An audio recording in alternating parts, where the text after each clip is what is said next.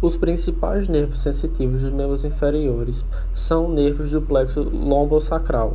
Os principais são o nervo ilio-hipogástrico, ilio-inguinal, gênito-femoral, nervo cutâneo lateral da coxa, nervo femoral, nervo obturatório, nervo cutâneo posterior da coxa.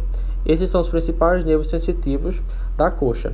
O nervo ilio-hipogástrico está relacionado à sensibilidade glútea e à área suprapúbica, enquanto o ilio-inguinal ele está relacionado à sensibilidade da genitália e da parte proximal medial da coxa.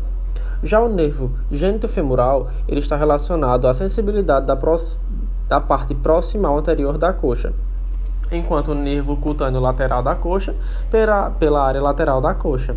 Já o nervo femoral ele inerva a parte distal anterior da coxa, diferente do ilho inguinal que inerva a parte proximal medial. O nervo obturatório ele inerva a parte medial da coxa e já o nervo cutâneo posterior da coxa irá inervar três áreas, que é a parte inferior glútea, a parte posterior da coxa e a parte proximal da perna, que se localiza na região poplítea. Ainda na parte de nervos sensitivos principais do plexo lombosacral, na perna, iremos falar agora sobre quatro nervos, que é o nervo safeno, fibular comum, fibular superior e nervo sural, que é um ramo do tibial.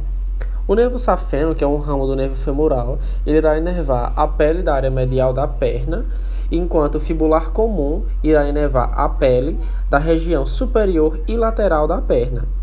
O fibular superior, que é um ramo do fibular comum, irá inervar a pele da região anterior da perna, e já o nervo sural ele irá inervar a região posterior da perna, sobretudo aos gastrocnêmios.